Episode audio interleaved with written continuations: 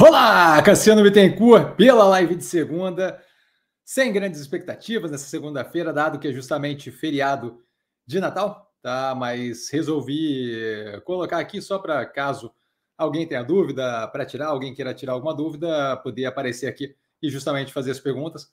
Dado que a gente tem aí, a gente teve um espaço grande ainda de pouca atividade, então desde o, da semana passada já estava meio que fraquejando ali mercado financeiro, sem grande notícia e tal todo um final de semana mais fraco também.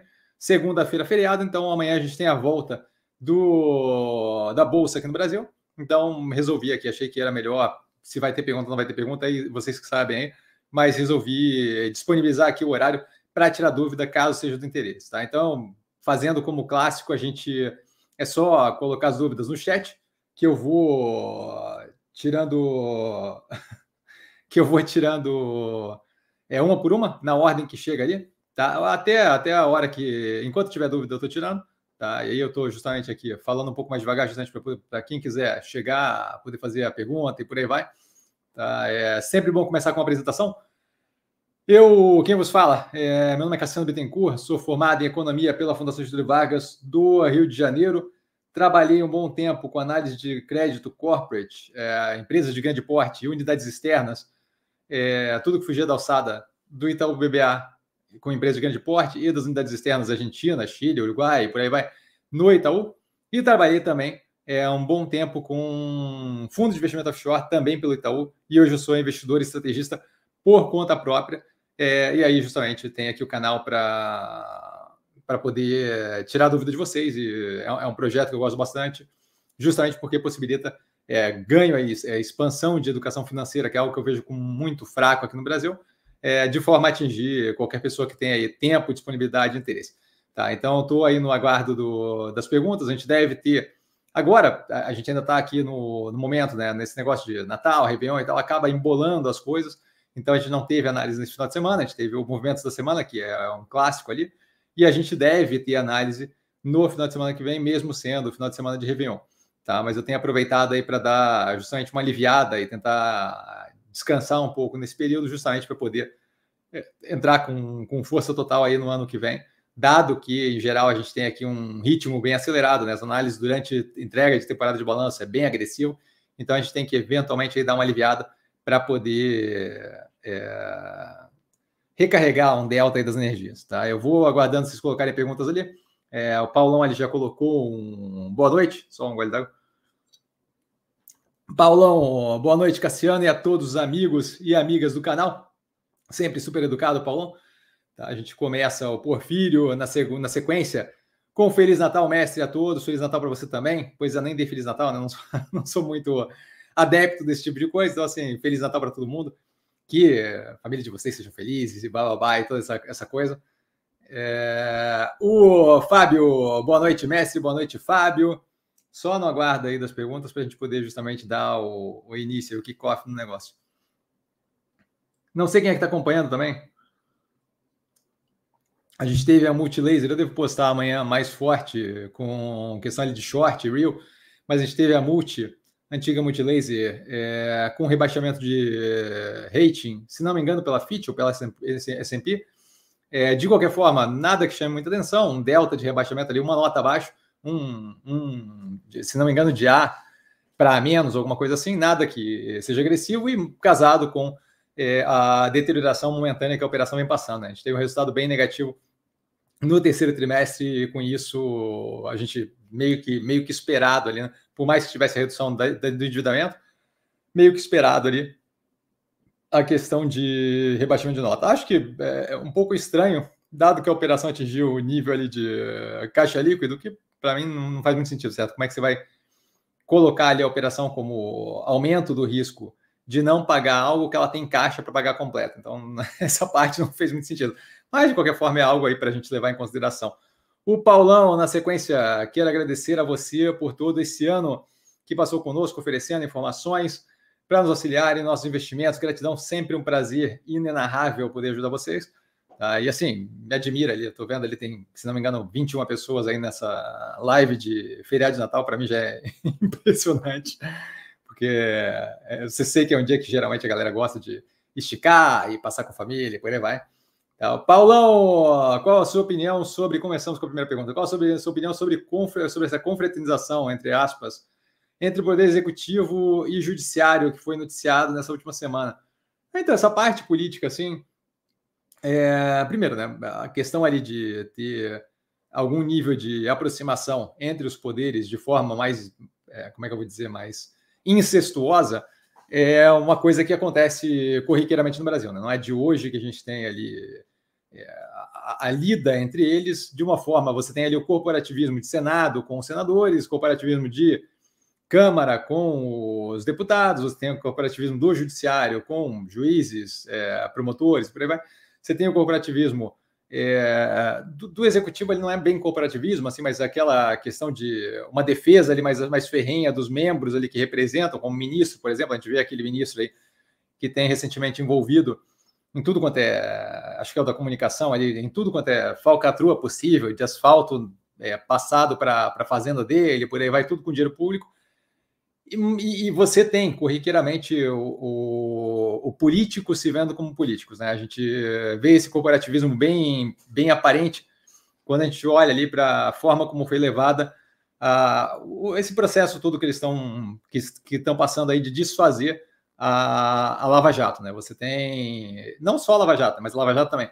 A, a decisão, por exemplo, aí, de, de, de, a questão ali de não querer é, de, de, de, eles falarem isso, né, como argumento, mas assim, de não poder criminalizar a política. Você não pode criminalizar a política como um todo, em geral.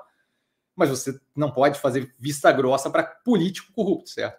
E é isso que tem sido feito num processo. Assim, os caras da JF, por exemplo, acabaram de receber uma decisão bem positiva ali do, do Toffoli, reduzindo a.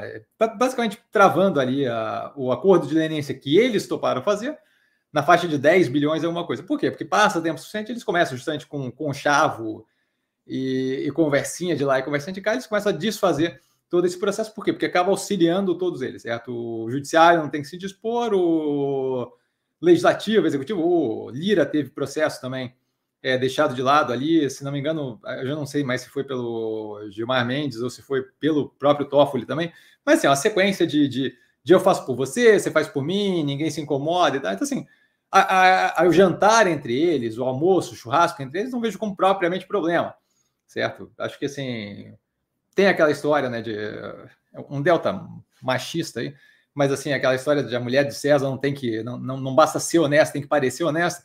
Eu, eu acho que para até preservar o, a imagem de, de, de, poderes separados seria positivo que eles não tivessem tanta intimidade uns com os outros, dando a, a, tanto com chavinho. Mas não acho que é o negócio do final do, do ano que, que, que mostra isso.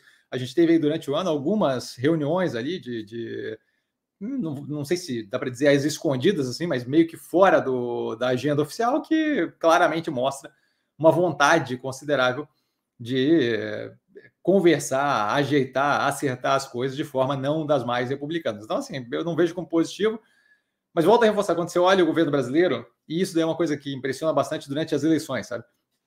É, a, a, gritaria toda e o berro todo durante a eleição dá a impressão de que estão votando, nas, é, escolhendo a melhor opção, e nunca é escolhendo a melhor opção, é sempre escolhendo a menos pior, que são as duas opções que acabam indo para um segundo turno. Então, no Brasil, assim, não acho que isso é positivo, acho que é, que é, que é incômodo, não propriamente o jantar, o jantar não, faz muita diferença.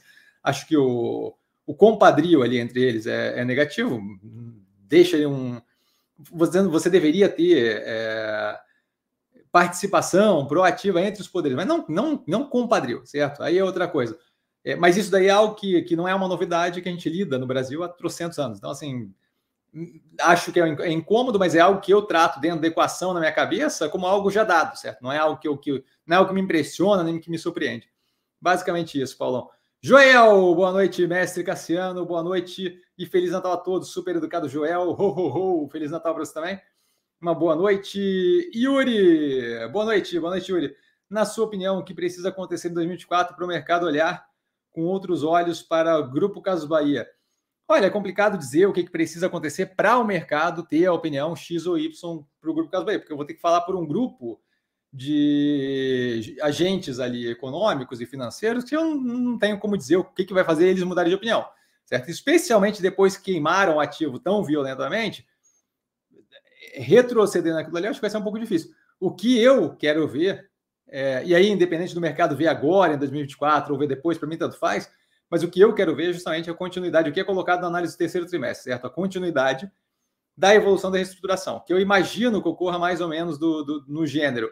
É, a gente teve um terceiro trimestre com uma raquetada negativa, certo? Então, terceiro trimestre onde foi concentrado grande parte dos esforços de curto prazo para fazer essa mudança, que acaba afetando o resultado muito agressivamente. Eu tenho ali rescisão de contrato é, pesando no, nos custos de despesas, eu tenho é, forte fechamento de loja, eu tenho uma cacetada de movimentos ali que, que simplesmente bagunçaram completamente o resultado do trimestre, certo? É, no quarto trimestre, a gente deve ter algum resquício disso ainda. É, a gente teve aí a entrevista com o Franklin, o CEO do, do Grupo Caso Bahia, falando justamente que eles estão se eles estão sendo surpre, surpreendidos positivamente pela quantidade de coisas, pela, pela velocidade mais rápida do que o esperado que está andando a reestruturação. Então, imagino que um quarto trimestre que é divulgado ali no fevereiro, março de, desse ano que vem agora, é, deve vir ainda com algum nível de pressão na qualidade operacional por esses, por esses, é, por esses, por essas mudanças e reestruturação, tá? E aquilo ali ainda deve trazer um resultado meio sujo, mas aquilo ali eu acho, ali eu acho que já vai ser um momento em que eu vou conseguir começar a ver um horizonte mais claro de para onde a gente está indo.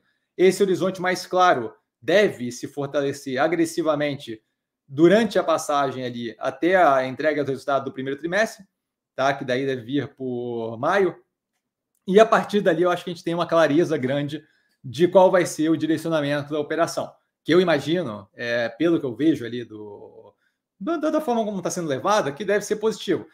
Acho eu que a partir do meio do ano ali a gente deve ter informação suficiente que mesmo o mercado querendo ignorar, vai ficar difícil ignorar é, ou para onde a operação está indo. Tá? Mas isso daí, volto a reforçar, assim, é, eu, eu, falo com base no que eu quero ver, porque o que eu quero ver acontecendo, é, o preço está descontado, para mim é só desconto, certo? E a gente é, ganha mais força ainda justamente para aumentar mais agressivamente a, a, posição, como, como foi com o Pact, certo? É, Ocean Pact, o mercado foi acordar para o negócio muito tempo depois, mas a partir do momento que eu vi é, clareza suficiente é, de um direcionamento ridiculamente muito garantido, sabe, com risco virtualmente zerado, aí ganhei confiança justamente para duplicar, triplicar, quadruplicar a operação, certo? Então, o que eu acho que a gente tem, a gente não tem pressa, por quê? Porque pode levar mais um tempo e pode vir a, podem vir a dar mais desconto ainda justamente por essa é, miopia curto prazista que o mercado tem.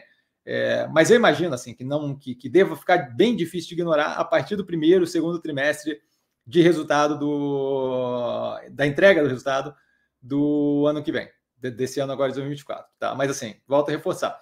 A ideia de querer adivinhar quando é que o mercado vai reagir é uma ideia é, é, é querer chutar, sabe? É porque você não consegue simplesmente é, prever como é que os outros vão reagir ao que está acontecendo, certo? O, o, que eu quero que aconteça com relação à operação está sendo feito e essa é a parte que, que me importa, tá? Porfírio, mestre, já temos alguma notícia de volta dos IPOs?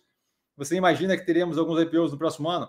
Eu imagino que quanto mais a gente tiver a redução do risco percebido, e aí isso daí acaba sendo trazido por redução de, de juros, por redução de inflação e por aí vai, quanto mais a gente tiver isso, melhor é o cenário para justamente as operações começarem a poder vislumbrar a captação. Então, a gente tem todo aquele bafafá de recessão dos Estados Unidos, cada vez menos é, capacidade de ficar mantendo essa narrativa que claramente não, não, faz sentido.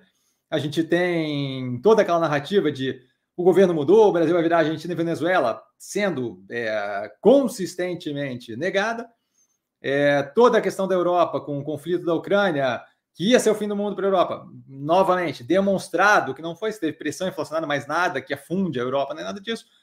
A questão do conflito Israel-Hamas, novamente, ah, todo mundo falando de vai envolver vários, é, várias outras nações e outras, outros, outras entidades ali, né? Porque não é só nação, né? Hezbollah, por exemplo, não é nação. É, novamente, não foi feito, por quê? Porque os Estados Unidos entrou já com força para suprimir ali a possibilidade de envolvimento de novos. Aí, fora isso, teve várias outras inventadas também, como a, a crise bancária americana, que pff, sentido zero. Evergrande, por aí vai. Você começa a ter cada vez menos desse tipo de coisa acontecendo. é, reforçado ali pela demonstração de resiliência, de capacidade de fazer soft landing, tanto nos Estados Unidos como possivelmente de forma menos é, soft, né? Mas possivelmente um pouso suave também na Europa, tá? que tem tido uma redução agressiva ali no, na inflação. É, e apesar de ter é, ainda uma restrição ali monetária mais, mais pesadinha, possivelmente ainda algum aumento, você tem ali um, um caminho que não parece ser dos mais danosos para a economia europeia. Tá? Então, assim, eu vejo cada vez mais risco reduzindo. A gente tem inflação controlada aqui no Brasil, controlada nos Estados Unidos, controlada na Europa. É, os conflitos é, globais ali, é, Ucrânia, Israel, não são conflitos que estão causando mais alguma coisa agressiva em commodity ou é, travamento de exportação e por aí vai. Você tem agora algum nível de incômodo ali é, perto do canal de Suez, é, que acaba sendo incômodo, mas já tem já uma força ali, uma coalizão de vários países, incluindo os Estados Unidos, para justamente evitar, fazer a segurança daquele, daquele, daquela passagem e garantir que a gente tenha continuidade da, do fluxo ali dos navios. Se não for por ali passar pelo, pela parte de baixo ali da África, é, é, é incômodo, aumenta em aproximadamente duas semanas a, a, o percurso, porém, entretanto, todavia, não impossibilita você tem no, no começo um impacto inicial, mas logo à medida que, que, que começa a pegar o ritmo, você começa a ter é, naturalidade aí no, no andamento das coisas. Então, assim, eu só vejo redução contínua de risco percebido e redução sob uma base que era muito alta, certo? Você tem uma redução em cima de uma base que era uma base inflada com o pânico generalizado que está tendo, que está acontecendo o tempo todo. Então, assim, eu, eu vejo um cenário que se mostra cada vez mais interessante para ter IPO. Mas volta a reforçar, é, esse tipo de coisa é, depende da empresa, das empresas que estão nesse processo terem interesse em ir é, para abertura de capital, para captação. E aí não depende só do mercado, nem só do risco percebido, depende de operações com condições de fazerem isso. E mais do que isso, é de, de, de, de do, do, sentimento e da sensação de que vai ser bem recebido. Nesse momento, não vejo uma grande demanda para IPO no Brasil certo? A gente tem ali, no nível de pânico desse, você abrir capital é uma coisa que não, não vejo muito sentido. Por quê? Porque você tem um mercado que está apavorado com qualquer coisa. Então, é, se você colocar uma operação que não tem track record, que não tem um histórico de precificação, fica uma coisa complicada. Não acho que é o momento é, de maior absorção para esse tipo de operação. Mas é possível que a gente tenha. Eu, eu, eu, não, eu não vejo muito fala-se bastante de ah, agora é um ano de IPO e blá, blá, blá. Essa parte, para mim, eu não vejo qual é a grande relevância para a galera que está falando isso, certo? Não faltam ativos no mercado e o, o, fato da gente ter mais IPO ou não, por si só, quer dizer zero. O que quer dizer, o que é interessante, que geralmente vem acompanhado de um ano que tem IPOs, é que o IPO vem acompanhado justamente da redução do risco percebido. E essa parte é positiva, que geralmente vem acompanhado de uma economia melhor, de um cenário global melhor e por aí vai. Tá? Mas assim, não tem como dizer é, quando vai começar, se vai ter. Até agora não vi nenhum grande levante de operações aí para fazer nada, não. Márcio Cassiano, boa noite, obrigado pela live sempre prazer, boa noite. E ele continua, referente ao, a multi, ouvi dizer que houve um rebaixamento de nota, sabe de algo? Sei, é, a notícia foi deve ser, vai ser comentado amanhã na abertura de mercado, e aí já, já devo fazer real short e tal. A gente teve um rebaixamento de nota ali pequeno, eu não vejo como problemático, especialmente pela operação é, tá caixa líquido, de, de, acordo com a última teleconferência. Né? Então, assim, a operação, toda aquela parte de é, dificuldade que a gente tinha de ter uma alavancagem com EBITDA negativo, que iria furar o covenant e aí ia ter que conversar com o credor, isso deixa de existir com caixa líquido. Então, assim, é, a gente tem aí uns resultados que vêm vindo abalados, especialmente pela parte de mobile ali, de, de, de telefone, smartphone, que ela tem um estoque antigo, comprou demais, blá, tudo explicado nas análises, mas basicamente aí nos 200 milhões de reais para vender ali de estoque, que vai acabar afetando margem, por aí vai. Esse trimestre passado foi um trimestre mais apertado ali no varejo, é, que acaba dificultando para ela ali na venda, e aí a gente teve um resultado bem negativo. Mas um resultado bem negativo que veio acompanhado de um de, de, da operação ser colocada em caixa líquida. Então, assim, é, rebaixamento de, de título, de, de rebaixamento de, rating da dívida não é algo que me incomoda, certo? É, você é, é, natural, eu acho que é meio estranho eles reagirem justamente agora, quando ela entrou em caixa líquido, mas assim, é natural que, eventualmente, com a piora, a deterioração é, da qualidade de operação que a gente teve desde o quarto trimestre do ano passado, é natural que a gente tenha ali algum nível de revisão desse tipo de nota. Não é algo que me incomoda, não é algo que me preocupa, tá? Especialmente pela operação estar em caixa líquido. Alexandre, boa noite, Cassiano, boa noite, Alexandre. Vendo a entrevista do CEO da, do Grupo Caso Bahia, é, impressão impressão foi uma contradição do que o Fuchsberg buscou fazer. Não acha que são perdidos? Não, não acho que não tem, não acho que tem qualquer relação com isso. E se você ler bem a entrevista, tem uma hora que ele fala justamente que é, aquele período ali anterior ao dele foi um período em que se aproveitou justamente para crescer a parte do online. É só acompanhar as análises que você vê isso. Então, assim, não tem contradição nenhuma. Você teve a mudança do CEO justamente porque o CEO passado tinha um papel e uma vertente de crescimento, e esse CEO veio justamente para consolidar aquele crescimento feito. Isso tudo foi bem comentado nas análises do canal. Então, não tem qualquer contradição. É, é, as empresas elas passam por momentos diferentes nas quais é, o que elas pretendem fazer são coisas diferentes. Você tem por exemplo, a Grupo Soma, quando entrou no. quando abriu o capital, tinha todo um direcionamento de talvez comprar algumas marcas e por aí vai, criar uma casa de marcas. Aí apareceu a possibilidade é, da Hering e eles mudaram consideravelmente de estratégia de, de, de, de, atuação. De modo que hoje eles têm um pedaço considerável da operação, que não era previsto lá na época do IPO, que é voltado para renda mais baixa passaram o último período, desde a compra da Hering, isso daí está na análise que eu fiz esse trimestre, é, desde a compra da Hering, passaram o quê? Passaram, ao invés de expandir agressivamente, que era o projeto do IPO, passaram o quê? A consolidar o crescimento cavalar que eles fizeram. Então, assim, você tem momentos, você não está sempre na mesma velocidade, certo? Clabin fez um investimento cavalar agora em duas máquinas de grande porte, foi um investimento de dois anos ali você vai ter agora, muito provavelmente, é, consolidação desse crescimento, certo? Então você tem ali o período de ramp-up, de maturação das lojas.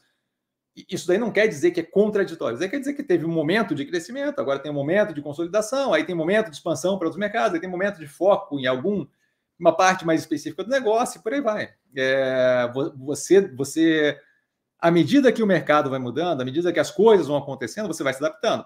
Quando você teve o Covid, grande parte de grande, uma grande quantidade de operações fez o quê? Começou a desenvolver agressivamente e focar no online. Não é porque as operações estavam perdidas, estavam fazendo erradas antes. É porque naquele momento anterior não tinha necessidade tão grande do online do que uma vez que eu fecho tudo quanto é loja. Então não tem nada a ver com estar tá perdido, tem tudo a ver com o quê? Você tem momentos é, propícios para uma coisa, momentos propícios para outra coisa.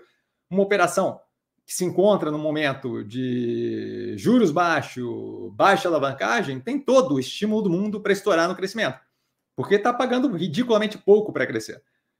Você, quando chega no momento onde expandiu violentamente, acabou crescendo mais agressivamente, justamente porque tinha espaço para correr, você começa a parar as arestas. Isso daí não é contradição, isso daí não é estar tá perdido, isso é lidar com o que o cenário oferece e se adaptar às condições. Eu vejo como, como racional e inteligente. A ideia, a ideia de fazer, a ideia de utilizar a mesma estratégia para cenários completamente diferentes é que não faz sentido.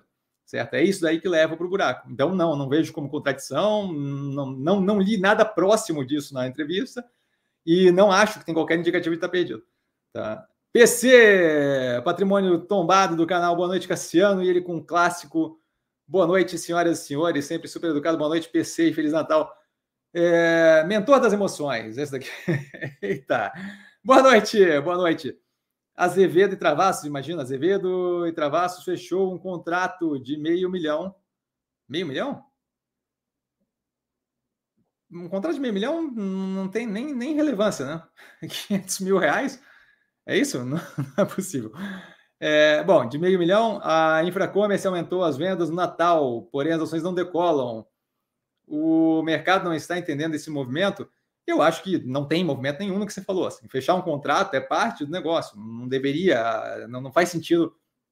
É, é como se eu fosse comemorar a, a venda da, da, da, Via, é como se eu fosse comemorar ah, a Via está vendendo varejo. Sim, é a, a, a operação dela a Azevedo Travassos, é a operação dela fechar contrato. Não é, a menos que seja algo ridiculamente absurdo, não tem muito. A ah, 500 milhões aqui, ó, meio bi, é, o Paulão falou aqui. É, então, assim, a, a, menos que seja algo é, absurdo, tem, primeiro tem que ver se não estava é, já, já, já entendido que aquele tipo de coisa ia acontecer, tem que ver se já não tinha previsão, tem que ver se o contrato já não estava rolando para fechar, negociando, se já não era informação dada, tem que ver em quanto tempo aquele contrato vai ser pago, tem que ver quais são as condições um, contrato de, de, meio bilhão é, quer dizer que é um contrato que fatura meio bilhão, mas qual é o meu custo naquilo ali? Como é que eu vou ter de margem naquilo ali?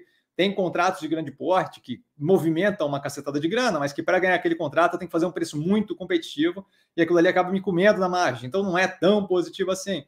Não estou dizendo que é o caso, mas estou dizendo assim: fechar um contrato de meio bilhão não quer dizer lufas, certo? A gente tem aí um monte de leilão sendo feito em transmissão, os últimos leilões que têm sido feitos em transmissão, que as operações que operam, como Taesa, por exemplo, super eficientemente, escolheram ficar de fora. Por quê? Porque para elas não vale a pena, apesar de ser grandes é, trajetórias de linha de transmissão, é um negócio que o custo-benefício não vale. Não adianta ir lá e falar, pô, ganhei um leilão de trocentos bilhões de reais de RAP, se eu vou pagar virtualmente quase aquilo, um pouco mais do que aquilo, eu não consigo fazer aquele projeto naquele preço. Então não é. é fechei um contrato de meio bilhão, quer dizer zero, certo? Aquilo ali tem que ver como é que aquilo ali afeta a operação, como é que aquilo ali vai ser aproveitado, quão positivo é o contrato. Tá? Com relação à infracommerce, aumento de venda no Natal, que, que, que, que você compara Natal com Natal, é, por mais que você tenha aumento de venda no Natal, aumento de venda quer dizer zero. Que quer dizer alguma coisa é qualidade operacional. Infracommerce, se você olhar a análise, tem uma cacetada de coisa para estar bem feliz, mas em nenhum momento é citado aumento de faturamento. Faturamento não é o cerne da coisa, certo? Você tem várias operações que aumentam o faturamento, estão tomando na cabeça, tomando prejuízo, piorando a EBITDA. Por quê? Porque a operação se faz do, mais do que faturar, certo? Não adianta ter um faturamento de um bilhão e para aquilo dali eu tocar fogo em dinheiro com marketing, e quando chegar no meu bit, meu bit está negativo, certo? Não adianta ter um faturamento gigantesco de um bilhão e ter alavancado até o tal a operação, e aí quando chega lá embaixo no lucro líquido, eu estou pagando um juros ridículo e eu estou vendendo mais porque eu abri trocentas mil lojas que eu não vou conseguir operar muito tempo e não tem sustentabilidade. Então, assim, a, a ideia ali do fechar contrato e faturamento como algo para mover preço, primeiro que preço é uma coisa e a operação é outra. Segundo que para avaliar uma operação, fechar um contrato ou aumentar a venda no Natal quer dizer zero. Quer dizer zero, certo? É um pedaço desse tamanho, um pedaço muito pequenininho da operação como um todo para querer fazer alguma avaliação mais séria. Tá? Então, assim, é, o, o, porquê que o mercado reage do que o mercado reage, não tenho como falar pelos outros, certo? É, Infracommerce é uma que está no portfólio, tem toda a explicação do porquê que eu vejo o ativo como positivo, mas definitivamente a questão do fechou o contrato, aumentou venda, não é a parte relevante, certo? É um pedaço muito pequeno da operação como um todo e não quer dizer qualidade. Eu tenho como aumentar a venda reduzindo margem, tomando prejuízo, tomando uh, margem negativa, por aí vai. Não quer dizer muita coisa aumentar a venda, tá? Drácula, nosso queridíssimo, saudações e Feliz Natal. Feliz Natal, Senhor das Trevas, em especial o padrinho El Frozen. padrinho, as empresas de commodities subiram bem, CSN Mineração, Uzi Minas, etc. Todavia, a Companhia Brasileira de Alumínio, é, ainda em preço de cotação deprimida, alguma análise nela? Tem uma análise nela é, que mostra justamente um, um, um, cenário ali que eu vejo como bem negativo. Tá? O primeiro trimestre de 2023, a gente tem a CBA analisada no canal. Não lembro muito bem qual é o argumento como um todo, lembro que tem uma volatilidade muito grande. Qualquer oscilação ali na, na, na na operação dela, na, na, na, na capacidade de operação, na qualidade de operação, tem um reflexo lá para baixo, tanto em EBITDA quanto em lucro líquido, é muito agressivo. Então, qualquer balançada mais negativa, qualquer pressão um pouco maior, afeta ela muito negativa, negativamente. Então, acho que tem uma volatilidade muito grande. Mas a análise está no canal, análise do primeiro trimestre de 2023, tá? onde eu justamente falo mais a fundo. Outra coisa é essa, né? É, não é propriamente o mesmo processo, certo? A produção de alumínio, lidar com alumínio, e uma operação de mineração ou de siderurgia, como o caso da Usina Siderurgia, CSN Mineração de Mineração de Minério de Ferro. Então, assim, não, não é propriamente um comparativo é, muito válido de se fazer. Tá? As operações têm, têm dinâmicas ali bem diferentes. O que dá para ver justamente tanto nas análises de Uzi Minas, que já está no canal, Gerdau, que está no canal, Vale, que está no canal, tá? a CSN Mineração ainda não consegui fazer, mas logo, logo estará no canal também. Tá? Então, acho que o comparativo não é dos mais válidos, mas a CBAV, a Companhia Brasileira de Alumínio, está analisado no canal. E, de fato, desagradou na época. Acho que, acho que era algo do gênero. É, lembro de ver ali a operação, e se não me engano, era isso. Qualquer oscilação pequena, mesmo no faturamento, já trazia um dano muito grande para a operação como um todo. Tá? Mas tem que dar uma olhada lá na análise, Drácula, e aí, qualquer negócio, estou no, no Insta para tirar dúvida, tá? Ou se conseguir voltar aí, estou aí. Fernando, boa noite, Cassiano, boa noite, Fernando. Como você vê o constante aumento de participação do Mubadala na Zemp? né, com, tanto que eles não tentem fazer gracinha de tentar fechar capital, não, tem problema. É, não, não, não, dá para. É, é algo que acontece, não, não, não vejo muito como. Não vejo muito como como é que eu vou dizer? Se não me engano, tem Poison Pill, tem Poison Pill ali, né? Tem a pílula de veneno ali que faz com que eles tenham que pedir a partir de uma. Não sei se foi tirado ou não, mas assim, é, não, não, não, não tem muito o que fazer, certo? Eles tentaram, há tempos atrás, comprar a operação como um todo nos oito e pouco e não conseguiram, simplesmente não conseguiram. A, a proposta nem foi à frente. É, então, assim, enquanto não tem nada sendo feito, enquanto não tem nada acontecendo, não tenho muito uma opinião sobre o aumento de posição deles. Acontece, é o tipo de coisa que acontece. Tem que ver qual é o interesse deles é, médio e longo prazo de cooperação, mas não tem muito, não tem muita opinião sobre a compra do Mubadala. É, prefiro as operações trabalhando como corporation, mas não é algo que, que eu veja como é, você tem ali o, o restante das operações, os controladores ali com acordo de acionista e por aí vai. Eu não, não, não vejo ali o grande capacidade deles de, de marretarem o negócio, mas é só acompanhando, tá? É, mentor das emoções, outra dúvida, Mitre, a 6,40 vale a pena? Não tem qualquer interesse no ativo, análise eu acho que tem antiga no canal. É, agora eu não sei onde é que está a análise do, da Mitre. Estou até vendo aqui para ver se eu encontro. Não sei se é nova, se é antiga, só um pouquinho. É, Mitre. Ah, não, Mitre acho que tem uma nova, então. Mitre. Mitre, Mitre, Mitre, Mitre, Mitre, cadê? Mitre, análise do trimestre passado no canal. Não lembro da operação, tá? A gente tem muitas operações. No trimestre passado foram 71 análises, então não lembro de cabeça. É, mas não é um ativo que me chama atenção nesse momento. Assim, não está nem no radar para alocação. Tá? Vejo ali a, operações, as operações estão no portfólio, como MRV especialmente, ali bem descontadas. É, não tenho interesse em alocar agressivamente no setor de construção civil nesse momento. É, quero um portfólio mais diversificado e construção civil não é o setor que propriamente chama uma grande atenção nesse momento. Tá? E ele continua com a queda da Selic, pressupõe uma alta acima, acho que ele quis dizer acima do mercado, alguma coisa assim. É, mas assim, volto a reforçar, preço do ativo é uma coisa, a operação da empresa é outra. Então eu não pressuporia nada. Né? Acho que é a inferência aí que não, não, não, não vinga. Tá? É, e queda na Selic vai auxiliar tudo quanto é operação que tem no país, certo? Em geral. Tirando ali, talvez, seguradora, que se aproveita um pouco da Selic mais alta, mas o restante todo se aproveita de uma queda do custo de do custo de, de financiamento, do custo de tomada de capital.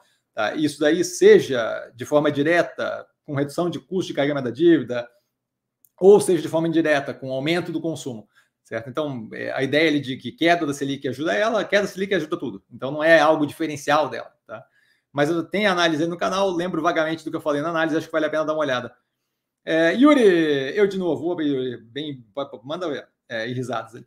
Quero saber sobre a Infracommerce, qual a sua expectativa para o resultado do quarto trimestre de 2023, com o dinheiro do follow-on a dívida da empresa será praticamente toda paga, não é? Então, não é. Vamos começar pelo mais fácil ali. A dívida da empresa não é praticamente toda paga, como explicado na análise do terceiro trimestre. A gente tem ali uma dívida que, se não me engano, é 608 milhões de reais, a gente tem 400, 400 alguma coisa vindo do follow-on. É, então não, não paga toda, certo? Você tira um pedaço considerado, você tira dois terços da dívida, basicamente. O que é mais que suficiente, tá? mas não paga a dívida toda. Eu acho que o valor ali é aproximado a dois terços. É isso somando ali o que eles têm que pagar também é, para a questão de é, contas ali que ficaram para pagar de compra de, de outras operações. Com relação à expectativa para resultado de trimestre, em qualquer caso de qualquer empresa, eu não faço esse tipo de, de, não trabalho com esse tipo de coisa porque é chute, tá? A ideia de que se tem qualquer capacidade de prever qual vai ser o resultado de uma operação é ridícula, tá? É ridícula, ridícula, ridícula. Você pega guidance de empresa com gente dentro da empresa falando quanto vai ser o resultado do próximo trimestre, e eles erram copiosamente várias vezes. Então, assim, se a galera que tem toda a informação, todos os dados de dentro da empresa não consegue dar uma previsão séria de para onde vai, imagina quem está de fora e não tem metade dos dados que eles têm lá dentro. Então, assim, a ideia de ficar prevendo o resultado não, não é algo que eu faço. Tá? Eu vejo um direcionamento bem positivo para a operação, é, deu ali, aparentemente agora engatou é, no crescimento mais agressivo, tem visto isso se refletir Na operação, a redução da necessidade de investimento ajuda bastante e é sustentável, como comentado na análise. E a operação agora tem justamente a ajuda de ter tido uma injeção ali de caixa violento que reduz violentamente a, a alavancagem, o que é bem positivo. Então, assim, vejo ela bem direcionada. O preço bem deprimido, que na minha cabeça não bate mais com o que está sendo entregue. Tá? Então, médio e longo prazo, eu vejo a operação reagindo bem quando, quando eventualmente a realidade se impõe. Então, eventualmente ela começa a reagir bem, bem, bem, que ela vem melhorando, e eventualmente aquilo ali reflete no preço. Tá? Mas daí, para adivinhar o resultado do próximo trimestre, não faz sentido porque é chute. Porfírio, mestre, não acompanho tanto a operação, mas porque a confiança na gestão do Grupo Caso Bahia, o histórico da gestão da empresa lhe dá confiança que ela irá conseguir fazer a reestruturação prometida? Então, não é, não é histórico da, da, da gestão, porque é, foi, acabou de ser trocado o CEO, tá? mas assim, é, a gente vê, eu gosto bastante de ver resultados, certo? A gente teve o. Depois que saiu do controle do Pão de Açúcar, a gente teve todo o, o ali fazendo todo um trabalho de crescimento bem agressivo, que foi bem positivo por um bom tempo, certo? A gente teve o peso agora de alavancagem um pouco mais pesada, a estrutura de capital cresceu mais do que do que, do que era interessante ali. É, e junto disso você tem ali o peso disso atrapalhando o resultado da operação, fluxo de caixa, por aí vai.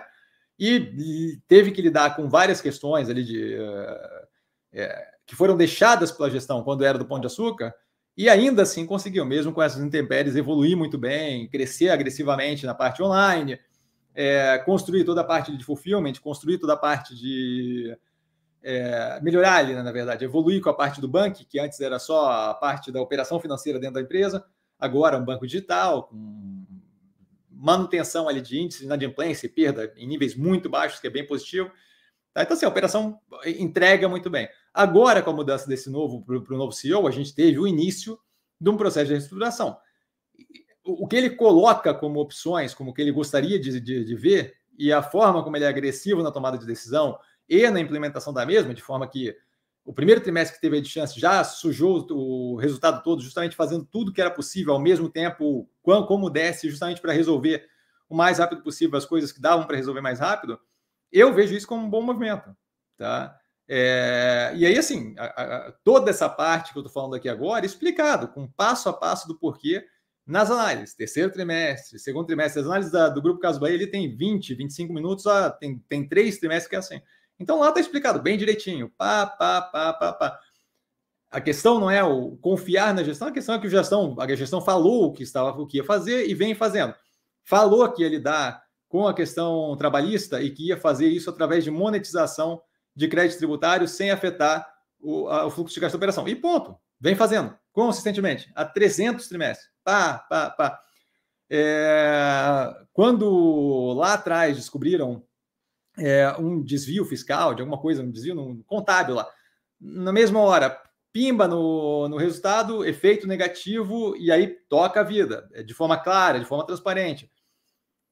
Todo o processo de crescimento, é, evolução bem acima do esperado em várias vezes, o ganho de, de, de mercado consistentemente, eu, eu não vejo motivo para acreditar que não que não estão fazendo um bom trabalho.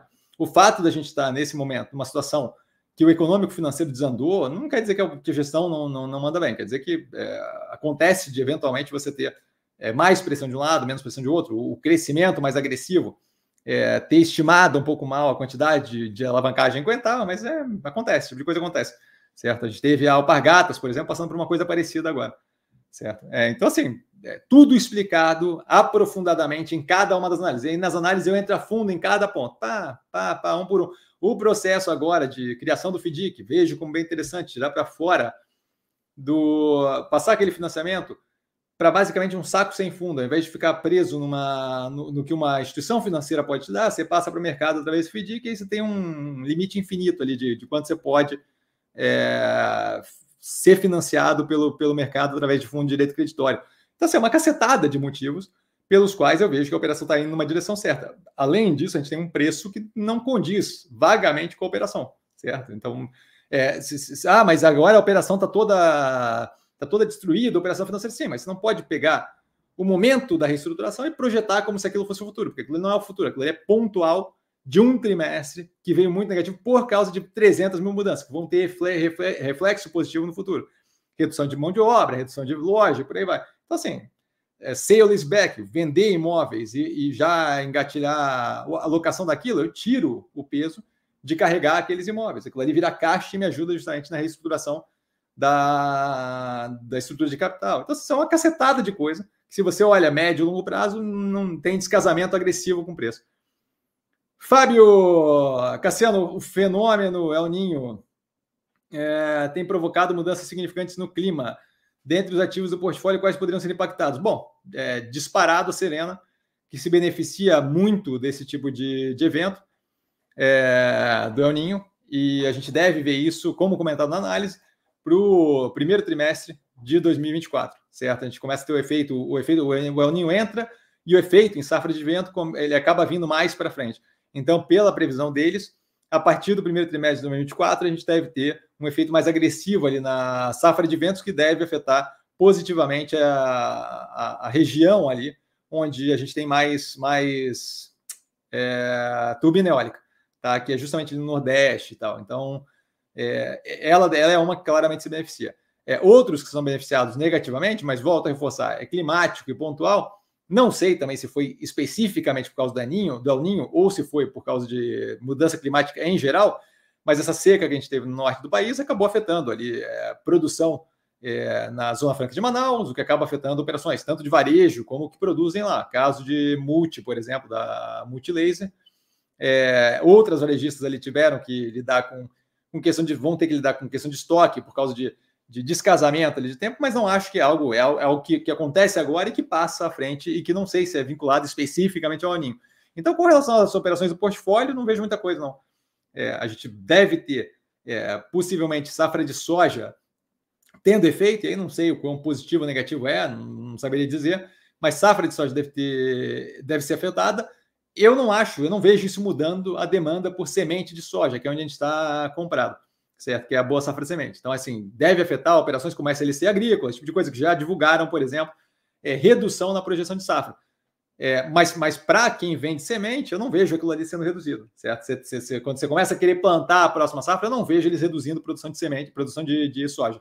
E a boa safra vem fazendo diversificação ali com milho e tal, ainda muito pequena, mas fazendo diversificação. Então, assim, é, positivamente, a Serena não vejo grande efeito negativo e mesmo quando o efeito negativo, vejo como muito temporário para as outras operações do portfólio. Então, basicamente isso, tá? Débora, consegui prestigiar essa ótima live hoje. Uhul, Débora, bem-vinda. Sempre muito conhecimento, fico honradíssimo. Obrigada, Cassiano, good vibes. Aí, Feliz Natal. Feliz Natal para você também, Débora, super educada. Carlão, boa noite, mestre Cassiano, boa noite, Carlão. E ele com boa noite a todos, sempre super educado, passando para desejar um Feliz Natal é, a todos os amigos do canal. Feliz Natal para você também, Carlão, super, super educado. Roberto, boa noite, boa noite, Roberto.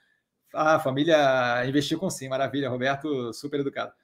Boa noite, cara. É, assisti a todos os vídeos do Básico da Bolsa. Aliás, para quem quiser, a playlist o Básico da Bolsa é uma playlist que eu falo de tudo que é básico ali que tem com relação ao mercado financeiro, que ajuda a ter uma compreensão inicial. Tá? Tem a playlist no canal. Se você entrar no canal na área playlist, lá na barrinha playlist, só clicar lá que aparece todas as playlists. Uma delas, que deve ser, deve estar lá para o final, porque foi uma das primeiras que eu fiz, tá? é o básico da Bolsa. E ele continua. E parabéns por tantos vídeos educativos. Fico honradíssimo com as palavras, cara. Não encontrei nada sobre a, o tag along.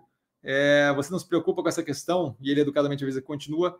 É, na hora de escolher uma empresa para investir, não, não, não, não, me preocupo muito. Em geral, a gente tem é, elas em conformidade, governança e conformidade com melhores práticas da, da Bovespa vem acontecendo consistentemente. A gente, em geral, não escolhe qualquer é, empresa em recuperação judicial, passando por perrengue, nada disso, então, assim, raramente são a questão. Tá? É, então, não, não é o tipo de coisa que eu levo em consideração o, ali para escolher se tem entrega longa ou não tem entrega longa. Tá? E ele continua, e sobre ações ONPN? Sobre ações ONPN tem. É, quando eu falo do código é, das ações, tem um vídeo lá que é sobre os códigos das ações. Eu falo do o que, que é o, o KLBN3, por exemplo, KLBN4 e KLBN11. Eu explico ordinária e preferencial. É, não sei o quão aprofundado é, porque faz muito tempo que eu fiz, mas, mas tem. Aí ele continua, há risco maior em comprar ações preferenciais por causa do tag along? é o tipo de coisa que eu não vejo assim, tipo, ó, risco maior, eu não, não, não vejo como muito relevante, certo? Assim, é, para para pensar, a gente tem 35 ações no portfólio. É, já passaram pelo portfólio, acho que umas 50.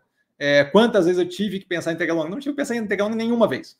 Nenhuma vez, certo? Então, assim, é um assunto que se fala bastante, se foca bastante, mas raramente tem qualquer nível de relevância, certo? Então, eu não, eu não, eu não, não é o tipo de coisa que eu perco tempo, tá?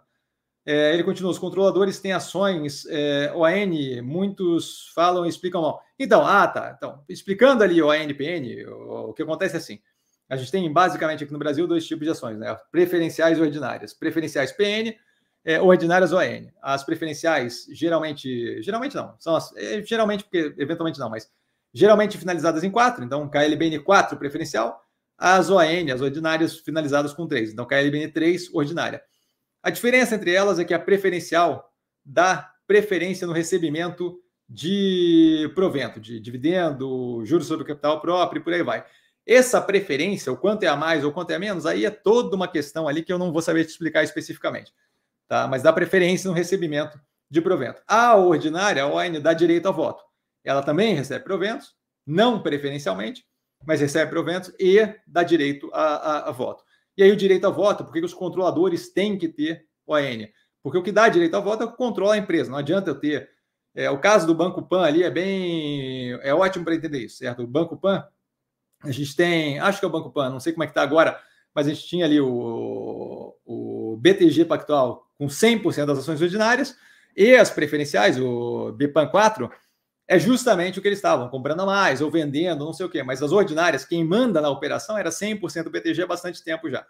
Tá? E aí as, as, as, eles, tinham, eles têm todo o controle e as preferenciais estão é, para negociação a mercado. Mas basicamente é isso. A única questão das ordinárias é que elas dão direito ao voto. Cada ação dá direito a um voto. E é isso daí justamente que você leva em consideração para tomada de decisão, de é, seleção de conselho, é, de conselho de administração para votar em alguma questão específica, como essa, por exemplo, recente da Zemp, de tentar sair do novo mercado e por aí vai, tá? Mas não, não é nada complexo demais. Tá? Espero ter sido claro. Um Ângelo com C, um C para você também. Marcos, rapaz, esse cara trabalha, viu? trabalha bastante, mesmo, é verdade. E diga de passagem, assim, eu estava com peso na consciência que nesse final de semana não fiz é, análise, porque eu precisava dar uma, dar uma aliviada, mas, mas, é verdade, trabalho bastante mesmo. Mentor das emoções, muito obrigado, muito bom, obrigado, sempre um prazer. É, Márcio, obrigado, Cassiano, sempre um prazer, Márcio. Eu que agradeço pela presença. Marcos, é, boa noite a todos e Feliz Natal, pessoal. Super educado, Marcos, boa noite. Fala um pouco da PET. Será que a ação chegou no fundo? Aí é do preço, não é da PET. Né? operação está ro é, rodando margens apertadas. Hum, não, não está com margem apertada. Será que sai a fusão com a Cobase? Porque o dono está comprando ações? Então, vamos lá, várias perguntas aí. Por que o dono está comprando ações? Tem que perguntar para ele. Eu imagino que é porque está barato, certo? Eu também estava comprando até pouco tempo atrás. É, meu preço mais barato pago está bem, tá bem próximo ali do, do preço atual. Tá? Com relação a será que sai fusão com a Cobase, não, não tem como falar esse tipo de coisa. É, não, não tenho qualquer tipo vago de acesso à informação que me diga se tem qualquer andamento nessa, nessa direção. Até porque estrategicamente é necessário que esse tipo de discussão é, ande fechada é, para justamente quando, quando, quando for divulgado já é, já é um negócio fechado, já não teria como saber. E se eu dissesse aqui, ah, acho que sim, acho que não, estaria falando besteira. Tá? A operação rodando com margem apertada não está. Tá? A operação está com margem é, bem, bem consistente, isso é falado inclusive na análise. Tá? Não só consistente, ela teve ali uma tentativa de briga no preço que foi comentada que seria feita, que possivelmente seria feita é, nesse terceiro trimestre. Aquilo dali para eles não viram como algo positivo e vão voltar ao normal no próximo, mas mesmo com a queda, com, a, com, com os descontos dados e a queda leve ali na margem bruta, você tem com melhoria da qualidade operacional, com despesa operacional, você tem ali uma, uma quase uma manutenção na margem EBITDA. Então a operação continua rodando muito bem.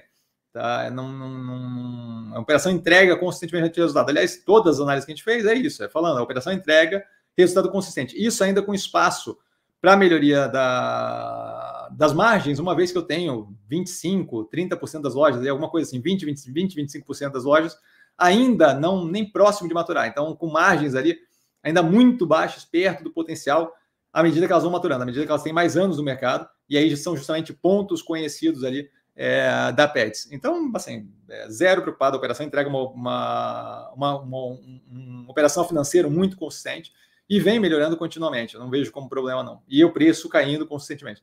Tá? E aí, será que a ação chegou no fundo? Aí, preço só com bola de cristal. Tá para falar se chegou no fundo, para onde é que o preço vai, é esse tipo de coisa, só é coisa que a galera da.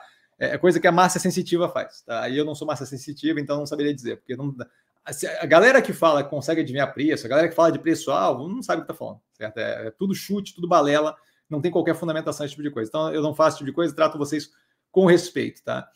É, Yuri, qual a sua opinião sobre a Cash 3 Amélios? Amélios tem análise no canal é, no trimestre passado. Então, eu aconselho você a dar uma olhada lá, porque eu vagamente lembro. Não gosto da operação, a, o movimento todo ali de venda da parte do, da fintech deles para o Banco BV, com a opção de saída total daquela operação, acho bem estranho bem, bem estranho, mas está comentado mais a fundo na análise da, da, da Cash. Tá, tá, tá, a análise tá, tem o segundo trimestre analisado, ou seja, o trimestre anterior.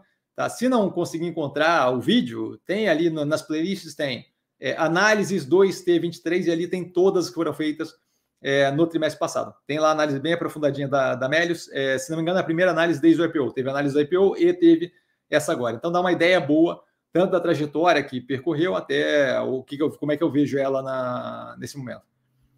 Marcos, qual a sua opinião sobre esses eventos? Então, imagino que seja a questão ali do cara comparação, foi comentado tudo.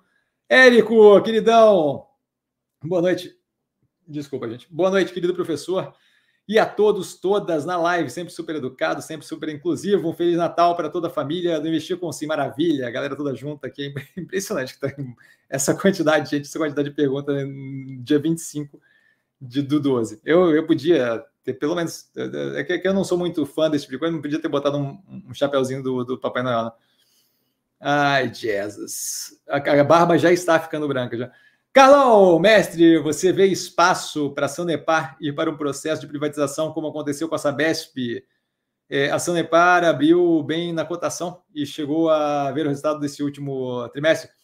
É, eu não cheguei a ver o resultado.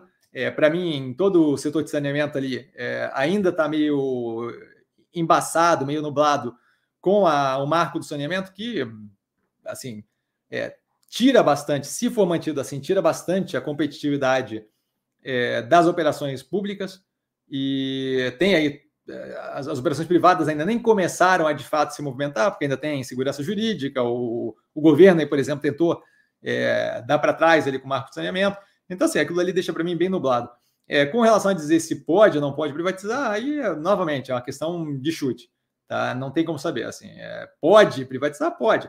Mas a gente viu, por exemplo, é, o movimento da Sabesp feito por um governador que é bem na, na, na linha mais para a direita, liberal, assim, de, de, de não querer, de, de, querer desestatizar, né, de querer privatizar, e a gente tem o Zema em Minas Gerais, que tem uma linha bem naquela mesma direção do Tarcísio e resolveu simplesmente federalizar as operações. Então, assim, acho que é complicado hoje em dia querer fazer avaliação de para onde pode ir, certo? Especialmente ali com a surpresa do Zema certo? Que jogou Semig e Copasa para a federalização. Ou seja, não só vai continuar é, estatal, como vai continuar estatal federal, o que reduz violentamente, a, aumenta violentamente o trabalho que tem que ser feito para privatizar. Então, assim, acho que, é, acho que é pouco provável a capacidade que a gente tem de, de, de avaliar ali se pode ou não pode ser privatizado, certo? A Sabesp, mesmo com toda a boa vontade que teve do governo é, de São Paulo, e mesmo tendo falado desde o começo, em eleição e blá queria ser feito isso, que esse era o projeto do cara, blá, blá, ainda assim deu trabalho fazer,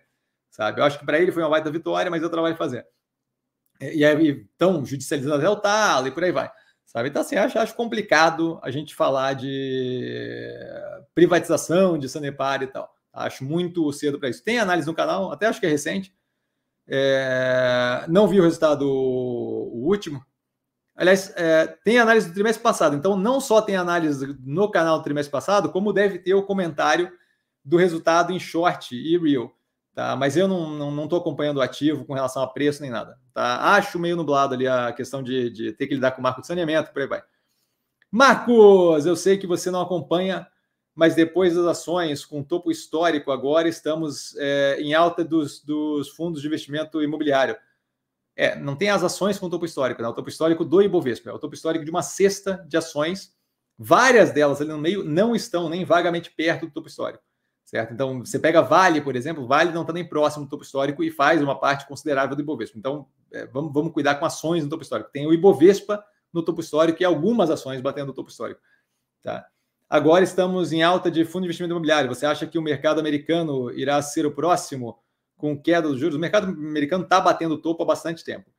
É, o mercado americano tem é, consistentemente batido topo, por isso que tem tanta gente lá que fica falando que ah, agora vai dar pau, agora vai dar ruim, agora vai morrer, agora vai afundar, agora não sei o quê. Porque o mercado americano vem consistentemente, o mercado de ações americano vem consistentemente subindo agressivamente. É só você pegar o, é, especialmente ali o, o, as de tecnologia e por aí vai, você vê, o mercado americano está indo muito bem há bastante tempo. Tá? Então, eu, eu vejo o mercado americano consideravelmente inflacionado, tá? com é, exuberância ali de, de liquidez, de, de, de, disponibilidade a comprar ação. Não acho que ali está nem perto de descontado e não acho que eles estariam subindo agora. O mercado americano vem subindo, há bastante tempo. O mercado americano, enquanto o Brasil estava derretendo, é que o mercado americano estava continuamente subindo. Contra toda a previsão de uma cacetada de gente, incluindo o cara lá do, do Big Short, lá, o cara que previu a. Diz ele que previu o, o, a crise do subprime, certo? Então ele teve que fazer recentemente um monte de posição vendido, por quê? Porque ele achou justamente que ia cair, ia cair, o mercado americano continua subindo, subindo, subindo, subindo, subindo. Tá? Então, não, primeiro que eu não gasto meu tempo perdendo, eu vou perdendo, não, não gasto meu tempo com previsão de evolução de preço. Não tem como fazer, tá? Mas o mercado americano, do que até agora, ele já veio subindo consistentemente, tá? há bastante tempo. Drácula, obrigado, padrinho, sempre um prazer, Drácula.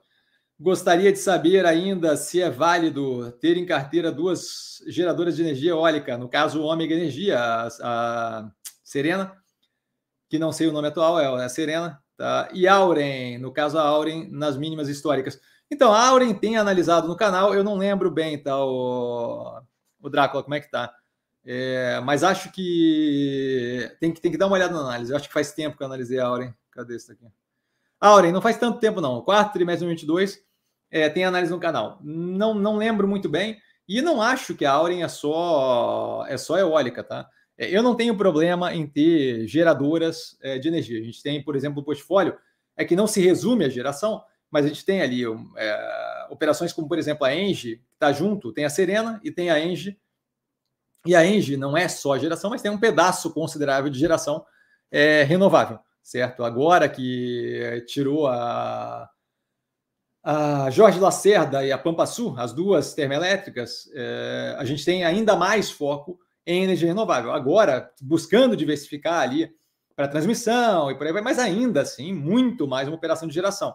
Tá? A TAG também foi algo que contribuiu bastante ali para a participação, mas ainda assim, muito, muito uma operação de geração. Então, assim, eu não vejo, eu claramente não vejo problema. Neoenergia, Neoenergia acaba sendo muito mais uma operação de redes, transmissão e distribuição especialmente, mas tem também um pedaço de geração considerável. Então, assim, não por isso, tá? Eu não lembro como é que está a operação da Auren, mas o, o meu problema não seria de diversificação de mais de uma operação que trabalha com geração.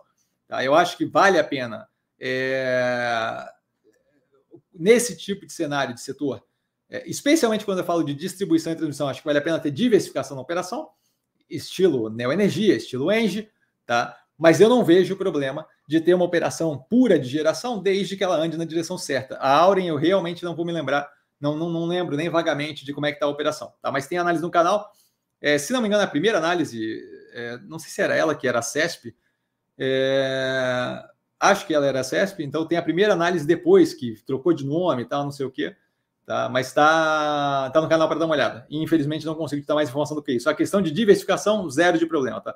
Roberto, sobre Grendene, é, sentado numa caixa gigantesca, numa caixa gigantesca e nunca faz aquisição de outras empresas, vivendo de juros de renda fixa. O que você acha dela? Então, é, eu acho que assim, é, faz muito tempo que eu analiso, e na vez que eu analisei lá para trás, minha questão é justamente essa. Eles querem ali. Estava cada vez mais, ele queria, na época, o gestor ele queria, na época, é, abrir espaço para fazer investimentos mais diversificados dentro da operação, investimento financeiro. Você quer ser uma asset, seja uma asset. Eu não acho que tem que trabalhar, não tem que estar no ramo é, de sapato, guardando, acumulando um bando de caixa e vendo de, de, de, de rendimento de, de investimento financeiro, porque esse não é o propósito. Se esse fosse o propósito, tudo bem, mas não é. Então, assim, para a operação de, de, de, de, sapato, assim, de calçado, eu não vejo como interessante. E aí tem justamente dos mesmos donos, da mesma família ali, né? Se não me engano, da mesma família, Vulcabras, que tem feito um trabalho cavalar nessa direção de, de, de calçado e que tem ido muito, muito bem. Certo? Então, assim, eu não tenho interesse no ativo. Assim, é, a, a, a vontade do, do, gestor ali é de ser uma asset, de ser um fundo de investimento, não de ser uma, uma operação de calçados. Não é uma operação que me interessa, mas faz muito tempo que eu não vejo, tenho que reavaliar, tá? E ele continua, nesses três anos que te acompanho, não lembro de você falar dela, e ele educadamente continua, eh, continua. Serve como a mesma estratégia da Camil? É, não sei escrever o nome da estratégia. Ah, o Catch and Release. Não, não vejo. É, eu não falo nela porque é uma operação que não me chama atenção por causa disso. Ele fica acumulando caixa. Se eu quiser uma operação que acumula caixa para investir no, no, setor de finanças, eu, eu, eu, pego uma operação que faça esse tipo de coisa, certo? Investimento financeiro. Não vejo sentido. Assim, é, você tá, você, a gente acaba avaliando uma operação é, com base no. A gente acaba avaliando uma operação que deveria ser com base na questão de sapato e a gente acaba falando de ah, ela faz investimento financeiro. Não acho que é bom. E a gente viu vários exemplos de operações que expandem esse escopo em investimento financeiro e tomam na cabeça. Se não me engano, Sadia, Perdigão, uma das duas, para eventualmente virar BRF, afundaram assim, com, é, com swap cambial, certo? Começaram para proteger a operação e aí começaram a ver que tinham ganho de dinheiro e blá, blá, começaram a fazer por esporte e eventualmente tomaram uma raquetada na cabeça. Então, esse tipo de coisa não é o tipo de coisa que me agrada, certo? Eu gosto de, de pegar a operação que trabalha no setor que de fato ela fala, que faz, porque aquilo ali me dá uma noção de para onde é que vai, do que a operação tem como benefício, como meta, como foco. Não, não, não, não esse jeito, tá? Então não é, não, a operação não interessa, mas eu tenho que reavaliar. Faz muito tempo, ó, o Paulão que falou que foi BRF, faz muito tempo que eu que eu avaliei, eu tenho que reavaliar, tá? Eu não, não consigo falar da operação dela nesse momento. Ângelo, boa noite, Cassiano, boa noite, Ângelo. Lupatec fechou um contrato de 17 milhões em outubro por um ano, em dezembro outro contrato de 4,8 milhões, daria para você fazer uma análise da Lupa 3. É, não por isso, né? Fechou um contrato, a Ocean Pact fechou um contrato agora de 480 milhões. É, é, volta a reforçar. Também, comentei, mas comentei porque a galera fica é curiosa e querendo saber e tal, mas assim, é, é isso. É uma empresa que trabalha com contratos, ela eventualmente vai fechando contrato. Não essa não é a parte que, que, que deveria chamar atenção, certo? Você está contratando faturamento, ponto. É que nem a Embraer, eventualmente fecha o contrato de tantos, tantas aeronaves, blá, blá, tudo bem, aquilo ali é o trabalho dela. É, é, é, é como se é, o cara, cara, passa no caixa da Casa Bahia e fala: Ó, Casa Bahia fez mais uma venda, fez mais uma venda, mais uma venda. Ah, não é o tipo de coisa que, que eu vejo como relevante. Daí a Lupatec, especialmente, não, não chama atenção, assim, sabe? É, baixa alavancagem, desculpa, baixa, baixo volume negociado e por aí vai. É, eventualmente pode ser, mas assim não é nem de perto prioridade, certo? A gente tem muito ativo, muito ativo uh, que foi analisado muito tempo atrás aqui, que é ativo que chama atenção, que é ativo que pode vir a ser é, entrar no radar ou até que, que, que, é bem negociado, que eu acho que vem muito antes. Assim, do, dos antigos que a gente tem lá para trás, a gente tem 60 e poucos ativos para avaliar, 61. Tá? Então, assim, tem muita coisa, muita coisa na frente. Taesa tem um monte de tempo que eu não analiso e por aí vai. Então, assim, tem muita coisa na frente, tá? não é prioridade definitivamente. Eventualmente pode, pode acontecer, mas é, não, não tenho como, como dizer quando. Tá? Carlão, mestre, com relação ao Grupo Caso Bahia, eles possuem muitos créditos fiscais. É, antigamente eu recebia fato relevante sobre monetização. Não tenho recebido mais é, essas informações. Eles continuam fazendo essa monetização? Sim, eles continuam fazendo essa monetização, mas quando acontece, acontece. Não é uma coisa consistente. Eventualmente fecha o contrato é, de venda desses créditos ou por outras formas de, de monetizar, mas eles têm feito. Eles todo trimestre, nesse trimestre agora, eles mostram novamente. Quando você vê o fluxo de caixa, você vê a quantidade que foi monetizada no trimestre. Então, recebendo ou não recebendo, se você quiser, você vai na ponte do fluxo de caixa, que está, diga de passagem, é, comentada no, na análise, e ali você vê o, a parte deles que é, é, que é a questão trabalhista, lá, o, judicialização trabalhista e do lado, em geral, aparece monetização tributária. Eles têm feito monetização tributária bem acima do que a gente tem. Esse trimestre agora, acho que fez mais ainda, justamente para auxiliar naquela questão de redução, de, de, de, melhoria da estrutura de capital. Tá? Então, tem sido feito. Eu não fico observando cada vez que eles fazem, eu simplesmente vejo consistentemente eles mantendo o plano, e isso daí sai impresso em todo, toda a ponte fluxo de caixa, aquilo ali sai impresso aberto. Tá? Então, toda a ponte fluxo de caixa, desde que isso começou, você tem lá é, o quanto foi pago com judicialização, o quanto foi recebido de crédito tributário. Carlão, essa monetização poderia ajudar a eles a reduzir a alavancagem? Foi comentado algo sobre isso na reunião de comentários sobre o resultado do terceiro trimestre? Foi comentado e foi comentado na análise do canal. Carlão, Carlão tem que, tem que dar uma olhada na análise. Foi comentado na teleconferência e está comentado na análise.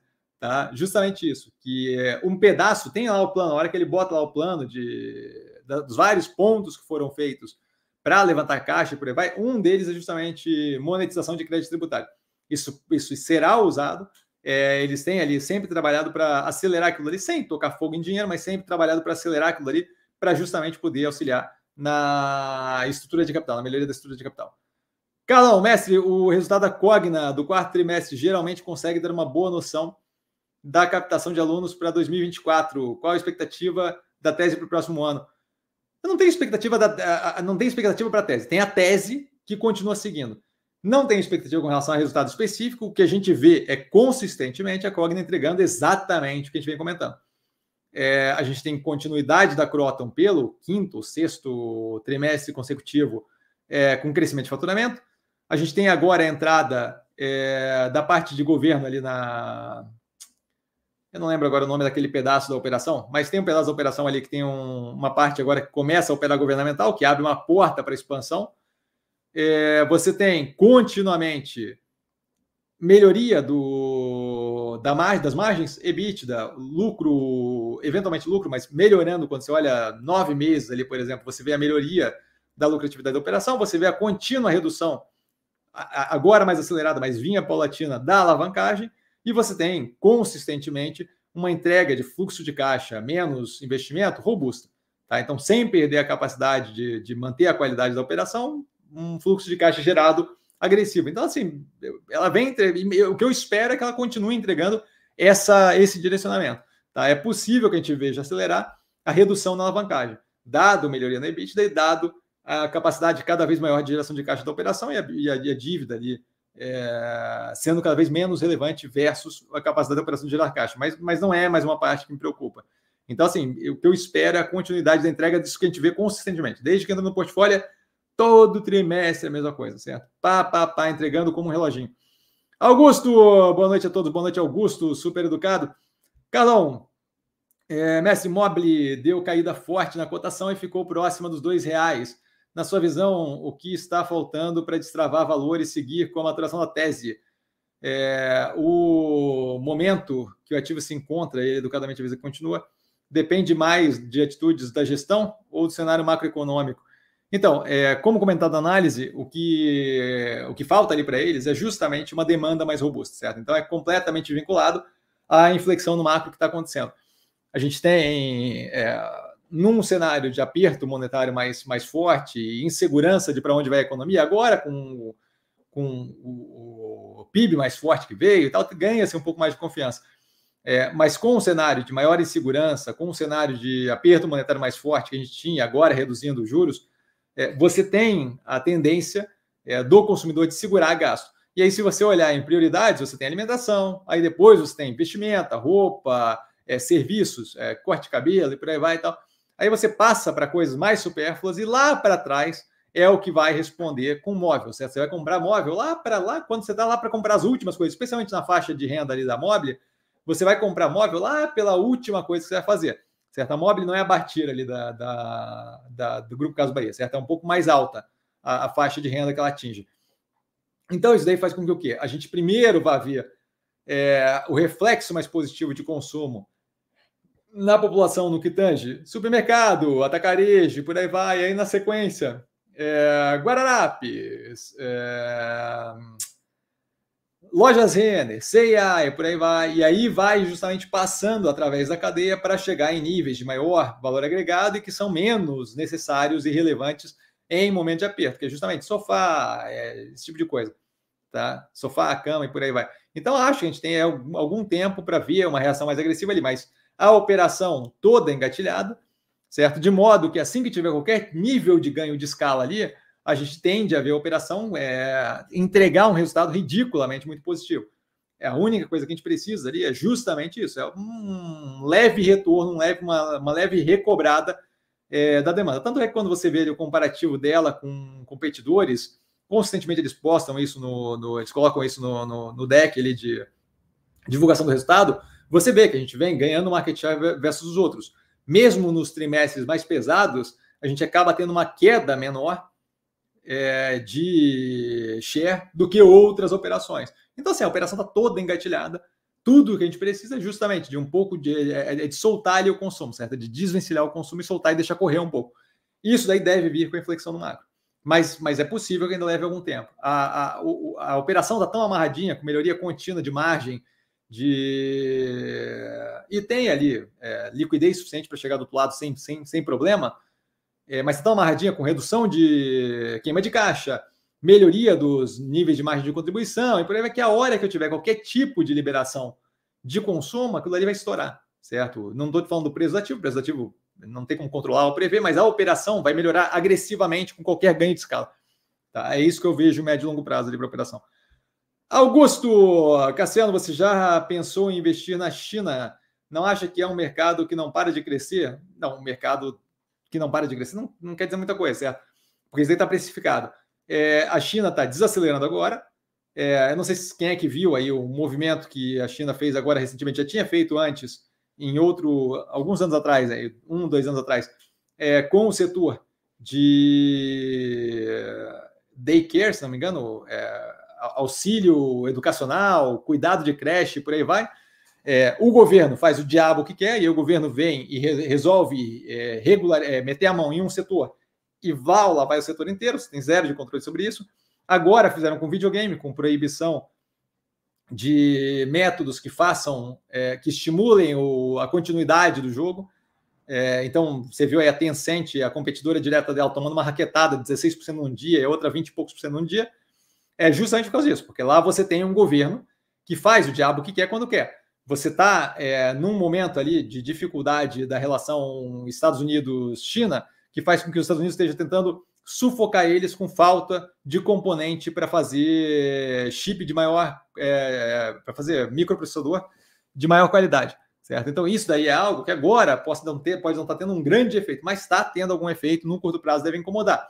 Pode ser que no futuro, como a gente viu no celular é, liberado aí pela Teve uma ali deles que liberou um celular agora que ficou, ficaram impressionados porque eles têm, tinham chips que, a, a, apesar de estar abaixo da qualidade entregue pelos Estados Unidos estava acima do que eles esperavam que eles conseguissem fazer sozinho. Então, eles eventualmente vão encontrar aquele caminho, mas daí deixa um curto prazo muito nublado. E volta a reforçar: todo o setor imobiliário lá está passando por um perrengue. Eu não sei o quanto vai ter de ajuda ou não vai ter de ajuda do governo. Eu sei que o governo não vai deixar afundar e que aquilo não vai se tornar uma crise mundial. Mas eu não sei o quanto o governo vai é, ajudar é, na base de continue uma iniciativa privada ou ajudar na base de eu vou tomar de vocês. Porque se isso acontece, todo o setor de, de, de construção ali fica proibitivo. Então, assim, a, a, ideia de querer investir na China, tem, tem que conhecer onde você está investindo. Senão você vai colocar dinheiro num lugar que você não tem a menor noção do que está se passando, e isso daí é pedir para tomar na cabeça, certo? A, a, ideia ali de vou investir na China porque está crescendo, acho que isso daí leva a equívoco, tá? É, aqui no Brasil, por exemplo, a gente investe aqui é, a gente sabe de um monte de coisa, de tudo quanto é detalhe, de tudo que está acontecendo, e ainda assim é, uma, é, um trabalho bem complicado. Na China é 200 vezes pior, você tem muito menos acesso à informação. Eu, eu não vejo qualquer interesse. Qualquer, qualquer interesse. Tá? Nenhum, zero. Paulo Cassiano, é, sucesso na caminhada. Muito obrigado, cara, para você também. Banco ABC foi embora a oportunidade para 2024 no setor bancário.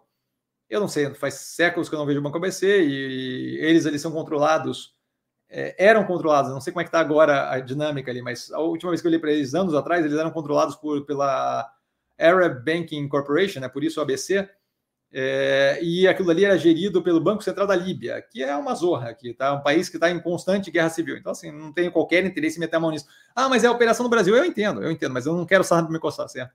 Pode não acontecer nada, e pode acontecer, pode ser um baita no pepino, eu não quero ter nada a ver com aquilo, nenhum envolvimento com aquilo ali. Tá? Mas é um ativo que eventualmente tem que revisitar. Faz muito tempo que eu não vejo, Não faltam ativos positivos no setor financeiro. Tá? A gente tem aí Banco do Brasil no portfólio, temos BR Partners no portfólio, XP no portfólio, é, Banco Pan no portfólio. Então não tenho nenhuma necessidade de adicionar um banco que tem ali é, questões ali que possam vir a ser um problema. Tá? Mas eu tenho que revisitar o ativo. Érico, querido professor, você tem pretensão de analisar a Vivio? Tenho pretensão de analisar a Vivio porque faz tempo que eu não analisei. Já, já já alocamos aí na lista. Vai algum tempinho ainda, mas temos pretensão sim. E ele continua com essa queda na cotação, talvez seja interessante dar uma olhadinha na empresa. Gratidão sempre. Será olhada até porque está há bastante tempo, é uma operação que chama atenção. Já está já tá bem na lista, assim. É só que tem bastante operação para analisar. Tem aí algumas que acabaram atrasando, né? não, não fiz análise nesse final de semana passado, então a gente tem CCN Mineração, a Vibra e a Eneva, que estavam para querer fundir, então são duas que eu quero analisar, e aí eu começo a pegar as que foram analisadas no terceiro trimestre de 2022, passando um ano para frente, e aí eu começo a voltar. E começando a voltar, eu devo pegar Vivio, devo pegar Taesa, devo pegar uma cacetada de operação, mas Vivio é uma que está na, na reta, tá? Luiz, boa noite, Feliz Natal, boa noite, Luiz, Feliz Natal para você também. Roberto, vi numa live de 2019 que você tinha 19 ações no portfólio. Destas, 15 ainda estão no portfólio. Comprei, comprovei que você é fiel às teses de investimento, manteve coerência e espera uma atração das empresas. Sim, se, se, a coisa não muda, se não deixa de fazer sentido, com certeza. E grande, tem que avaliar também uma questão assim: é, tem parte das empresas que, mesmo você tendo liquidação de partes da, da, da, da operação, o caso do Banco do Brasil agora, por exemplo, tá? Banco do Brasil, é, é, preço ali para liquidar deve ser na faixa de 60, 60 e alguma coisa, certo? Se não bater lá e começar a cair de novo, é possível que a gente comece a comprar de novo o Banco do Brasil. Você entende? Se, se aquilo ali começa a derreter para 30 reais, eu não vou é, liquidar a, a, ponta lá por um preço que eu não acho que vale a pena, e aquilo ali vai começar a ser re, reinflado. Então, tem alguns casos dessas operações que ficam no portfólio por muito tempo, e às vezes não é que você tem ali operação, você teve, por exemplo, a MRV com vendas intermediárias com lucro, certo? Então você tem às vezes operação que fica ali dentro e eu vou lapidando a operação, não chega a matar a operação porque ainda tenho que dar, e a operação começa a cair de novo, caso da Minerva também e aí começa justamente a ter compra de novo. Então a operação fica consistentemente e a gente vai se aproveitando desses momentos. Tá? Então, às vezes, às vezes é isso, às vezes não é que a tese não maturou, às vezes é que foi chegando perto de maturar, a gente foi liquidando partes da operação e aí, eventualmente começou a cair de novo, não vi por que me desfazer do resto, continuo ganhando dividendo, por aí vai, continuei, comecei a remontar a posição. Tá? Então, basicamente isso. Paulo Cassiano, muito, muita casa de análise está falando que a loja Zender vê a oportunidade do papel. Desculpa, falando da loja Zender e vê a oportunidade, vê a oportunidade do papel? Sim, vejo. Comprei recentemente, tenho o portfólio, tá? Eu não sei se você sabe, Paulo, mas assim, o portfólio está aberto no canal, tá? É, tem análise de todas as 35 ações e o portfólio está aberto. É, se você for ali na aba comunidade do canal ou no Instagram do canal, arroba é, na parte dos posts do Instagram ou na aba comunidade do canal, tem o portfólio aberto, uma fotinho com todos os ativos. Todos esses ativos já estão com o terceiro trimestre analisado. E aí você encontra tanto no canal livre ali nos vídeos, ou você encontra na playlist. Análises 3T23, está lá todos os ativos do portfólio analisados. No final de cada vídeo desse tem o preço que eu paguei e a data que eu comprei o ativo. Então, tudo bem aberto, tá? É, lojas Renner, lojas Renner, lojas Renner, lojas Renner eu vejo como oportunidade. É, acho que está bem descontado. Comentei, inclusive, ontem no Movimentos da Semana. Tá? E temos ativo no portfólio, tivemos aumento de posição recentemente, aí, tá? se não me engano, recentemente. Tá? Ele continua Eletro, Eletro, Eletro 6 ou Eletro 3. É, acho que é da Eletrobras. Acho, eu, eu, buscaria que tem mais volume, mas acho que é a, é a Eletro 3, tá? que, é, que é que tem mais volume, que é a mais relevante ali para a operação. Tá? Mas esse tipo de coisa não tem uma grande diferença em geral. Tá? Carlão, mestre, agradecido, como sempre, muito feliz por ver o canal crescer, maravilha, fico muito feliz, cara. É, e eu que agradeço. Mais pessoas, mais pessoas buscando, em busca do conhecimento e encontrando um canal diferenciado que sempre entrega o que se propõe. Fico muito feliz. Já volto ali no Paulão. Ele, você é muito diferenciado, extraordinário. Fico honrado, sempre sem jeito. É, desejo a todos os amigos do canal excelente ano novo com muita prosperidade, maravilha, rumo aos 100 mil, rumo aos 100 mil. Paulo, setor aéreo azul, resultado para o primeiro semestre será bom. É, só com bola de cristal para falar qual vai ser o resultado, mas a gente tem visto uma melhoria contínua com redução da alavancagem e melhoria no EBIT da graça, ali justamente o preço do ativo 70%, 80% abaixo do preço de 2019, pré-pandemia, e o ativo já entregando um resultado melhor do que aquele mesmo período. Então, precificação ali completamente descasada da realidade. Tem análise no canal, tá? Já está analisado no canal. Rogério, boa noite, Cassiano, e a todos da live. Boa noite, Rogério, super educado. Ótimo novo para todos nós, ótimo novo para você também. Galera, aparentemente encerramos por aqui então, certo? Acabaram as perguntas aí. Tomar um golinho d'água só para desencargo de consciência, para caso tenha alguém ainda correndo. Muito obrigado pela live. Tá? Fico muito feliz de vir aqui poder tirar dúvida. Foi bom, acabou casando aí, tanto hoje quanto do, do dia primeiro, é, no, no, na segunda-feira que vem, acaba casando porque é bem na véspera da abertura novamente do mercado, o que é acaba sendo positivo aí para a gente, certo? A gente tem a chance sempre de, de, de conversar é, e poder justamente tirar dúvida e tal, deixar preparadinho. Amanhã de manhã a gente tem o abertura de mercado aqui, tá? Então, é, super, super tranquilo, continua jogo que segue exatamente igual, tá? O Maurício aqui, boa noite, mestre, Feliz Natal, boa noite, cara, Feliz Natal para você também. O Paulão falando justamente que foi que ele escreveu BRF, mas na época era, era só sadia, então, justamente a questão da sadia, perdigão e tal, foi, essa, foi, foi o que criou a BRF, justamente o que, o que eu estava comentando lá. Stephanie, boa noite a todos e Feliz Natal super educada. Stephanie, boa noite. Acredita que os bancos digitais como o Inter podem avançar com a queda da Selic? É, eu, não, eu não vejo o Inter como um banco digital, tá? É, é um banco normal, é, que tem alguma coisa ali de digital, mas não acho que é nada banco digital. É, com relação a. Até porque o Inter ele começou dentro da MRV financiando a operação de construção civil. Assim, então, é, não vejo nada digital eu não vejo problema, e aí falando da operação, não do preço. Tá? O preço, o mercado é que, que, que acaba definindo por oferta e demanda, no curto prazo, né? Mas eu não vejo problema, é, eu não vejo problema para as operações de banco é, avançarem. Na, na, primeira análise, ali, quando começou a cair os juros do Banco do Brasil, na primeira análise do Banco do Brasil, assim que começou a cair os juros, eu falei, a galera vai comentar que os juros caem e aí eles não vão conseguir mais botar spread, mas sempre tem uma conversinha. Para banco, que opera bem, juros caindo, juros subindo, não interessa, certo? É o que você não tem, é, às vezes, de um spread maior no, no, no, financiamento, você consegue, com aumento do número de, de financiamentos feitos, é, redução da inadimplência, então, assim, qualquer cenário para banco roda bem é um cenário bom. Eu não tenho Inter no portfólio, não é um ativo que provavelmente me interessa, tá? Mas o, o, a Selic não vai ser um impeditivo para nenhum banco que rode bem. Seja, é, aliás, Bradesco e Santander devem se aproveitar, por quê? Porque estão ali apertados com a inadimplência. Tá? Mas banco que roda bem, juros altos, juros baixos, não, não, não, roda igual, tá? Roda bem. Roberto, banco eu digo múltiplo, né? Só com bola de cristal, pois é, Roberto, só com bola de, só com bola de cristal. Stephanie, até corri com a pergunta, com a perguntinha, maravilha. Fico feliz que você conseguiu chegar a tempo aqui. Augusto, vai ter análise do Nubank em 2024? É possível que sim, mas não é uma certeza. Tá? Eu tenho, antes de mais nada, eu quero ver se eu consigo é, que todas as análises que já tem no canal sejam feitas pelo menos uma vez por ano. E para isso a gente tem que tocar ainda algum trabalho. Está indo nessa direção, está reduzindo as análises que estão ficando para trás, está aumentando a análise para o trimestre. A gente, o segundo trimestre a gente teve, o primeiro trimestre a gente teve 91 análises, o segundo trimestre 71. Esse terceiro trimestre, como estica até março, fevereiro, deve ter uma cacetada e a gente começa a conseguir que todo ano tenha pelo ativos do portfólio. Então é para isso que eu estou trabalhando. E vamos ver como é que vai. Tá? Eventualmente a coisa chega lá. Galera, a internet aqui tá, tá querendo me cortar já. Precisa, precisando de mim! Eu estou sempre no Insta, arroba investir com sim, só ir lá falar comigo. Não trago a pessoa amada, mas sempre lá tirando dúvida. Vale lembrar que quem aprende a pensar bolsa opera com um mero detalhe. Um grande beijo a todo mundo.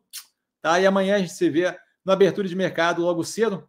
É... E final do dia a gente tem as seleções dessa live aqui. E aí começa a ter é, mais short, real, começa a agitar um pouquinho mais. Tá? Já tem bastante coisa para falar o... na no abertura de mercado amanhã.